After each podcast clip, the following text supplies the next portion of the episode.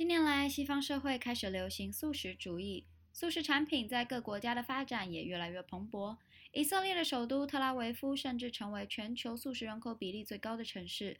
在这个拥有将近四十三万六千人口的城市当中，根据二零一八年的统计，就有多达二十万人是全素素食者。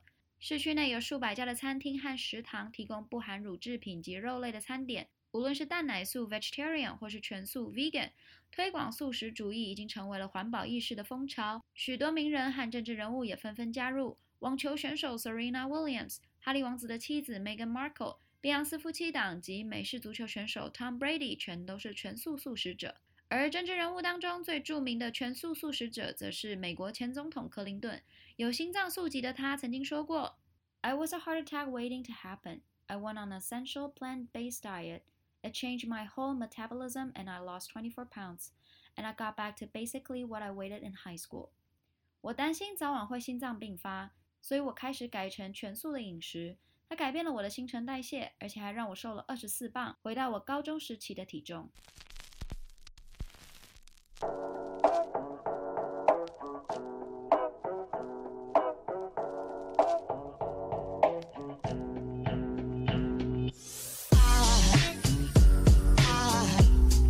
欢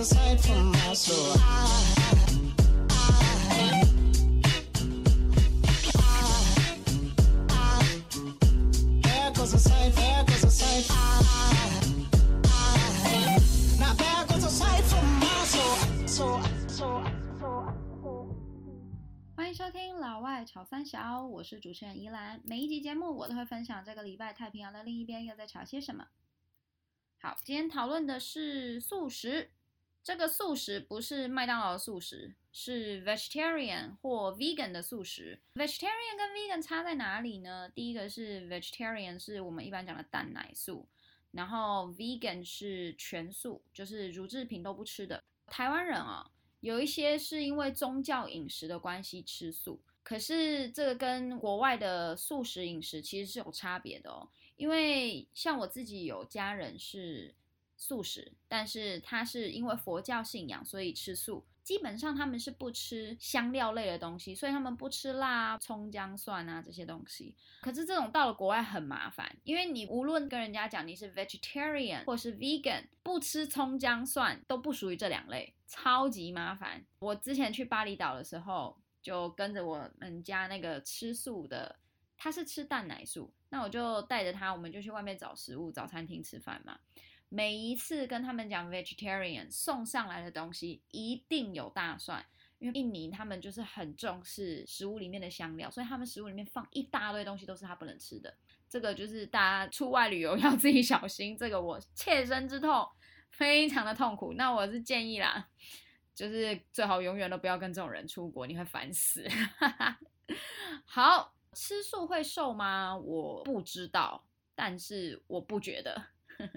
因为我有认识吃素的人，但是嗯，并没有特别的瘦。但我觉得这个还是要看你的饮食，因为我觉得吃素的人有可能你还是吃很多蛋糕类的东西啊，毕竟蛋奶嘛，热量很高，其实那根本不会让你变瘦。但是克林顿是全素，他是连乳制品都不吃的，所以让他瘦了二十四磅。嗯，这个我就可能会比较相信一点。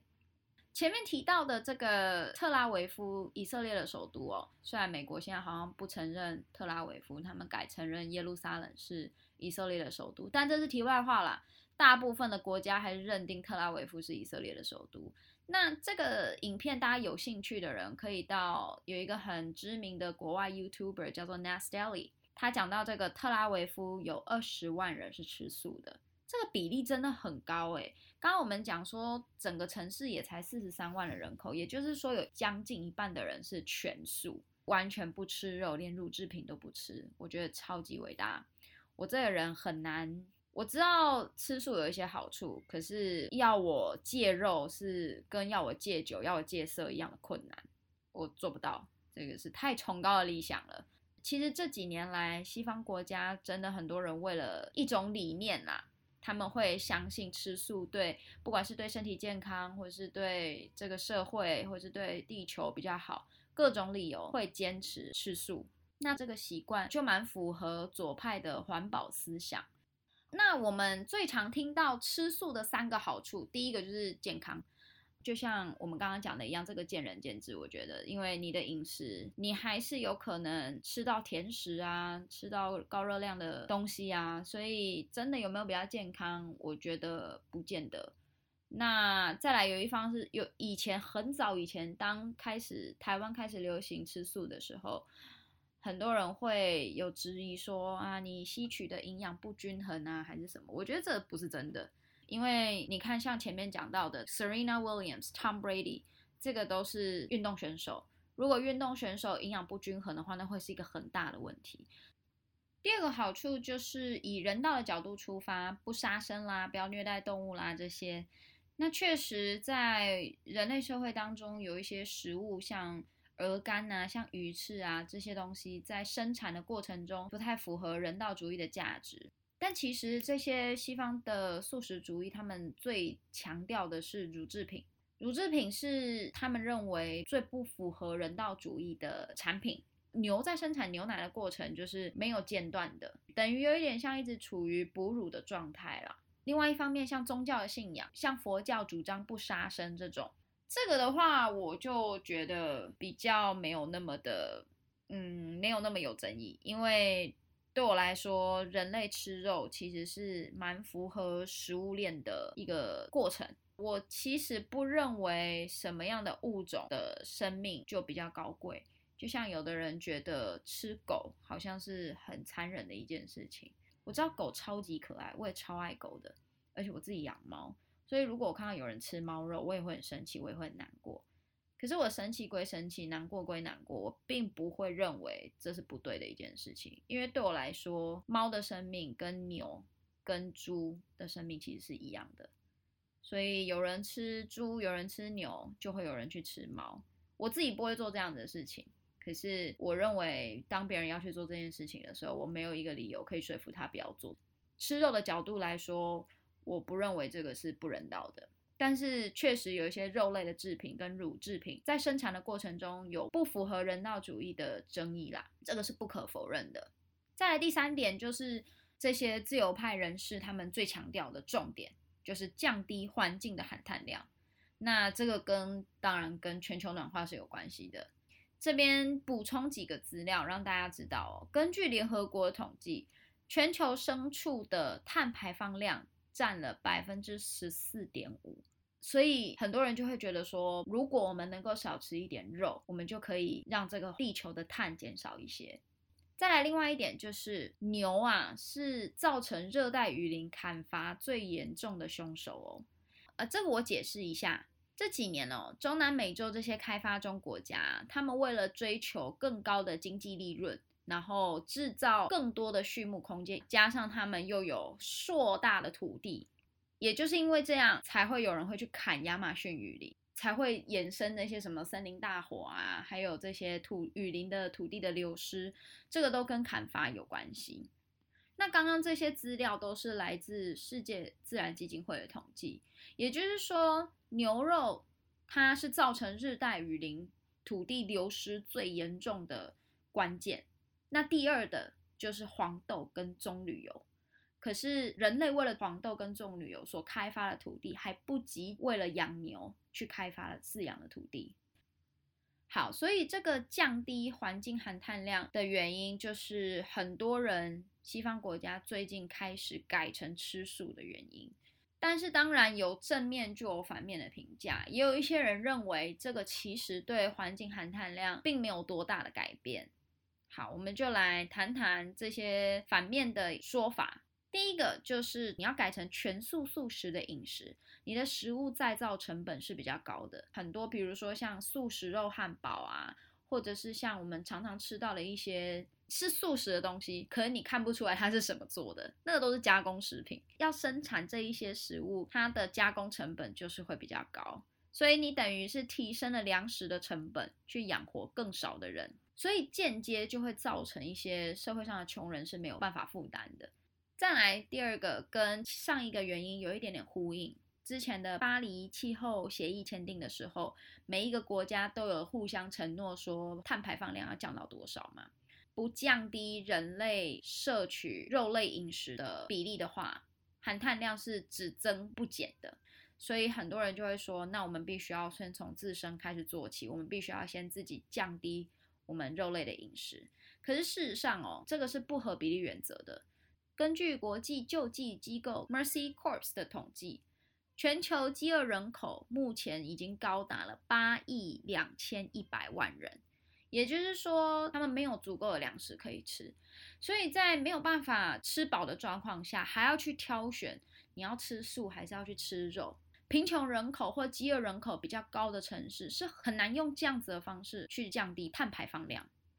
最后，就跟人类摄取的营养有关，就是卡路里的计算。如果你同样要摄取这么多的热量，你就必须要吃好几倍，多好几倍的蔬菜。这边有一个说法是说，你吃四条培根所摄取的热量哦，等同于你要吃九十六杯的生菜。那这个是网络上在传的，我觉得它可信度没有那么高。可是它夸张的程度，就算我们把它打五折好了，也是四十八倍的生菜。也就是说，不管怎么样啦，你四条培根的热量就是生菜的好几倍，好几倍。可是，当然用培根跟生菜来比，其实也有一点点不公平。因为吃素，你其实不只有生菜可以选择，你也可以吃黄豆啊，你也可以吃热量比较高的玉米，或者是麦呀、米呀这些东西。这也是为什么很多运动选手吃素，还是能够维持身体好几倍的运动能量的生产。那像大家都知道的，就是吃素的人最缺的就是蛋白质。那蛋白质就是要从豆类制品摄取，也就是黄豆。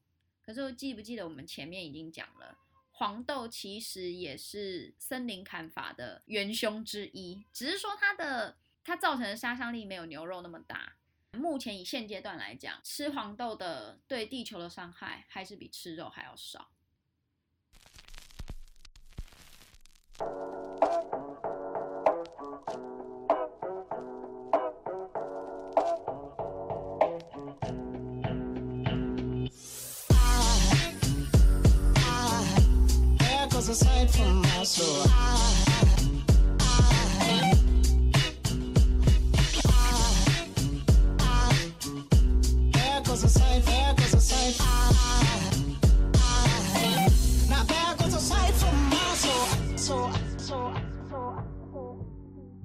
这边跟大家分享一下我学到的这个冷知识，就是为什么我们前面讲到很多降低环境含碳量的做法都跟牛有关。大家都知道牛是反刍动物嘛，反刍很简单的解释就是牛它有它需要经过两道的消化，它在吃东西进去之后会先咬一咬，然后进到胃之后消化了一阵子，再反刍到嘴巴里面。然后再嚼一嚼，再吞回去。这个反刍的过程呢，其实是会让牛生产很多的甲烷。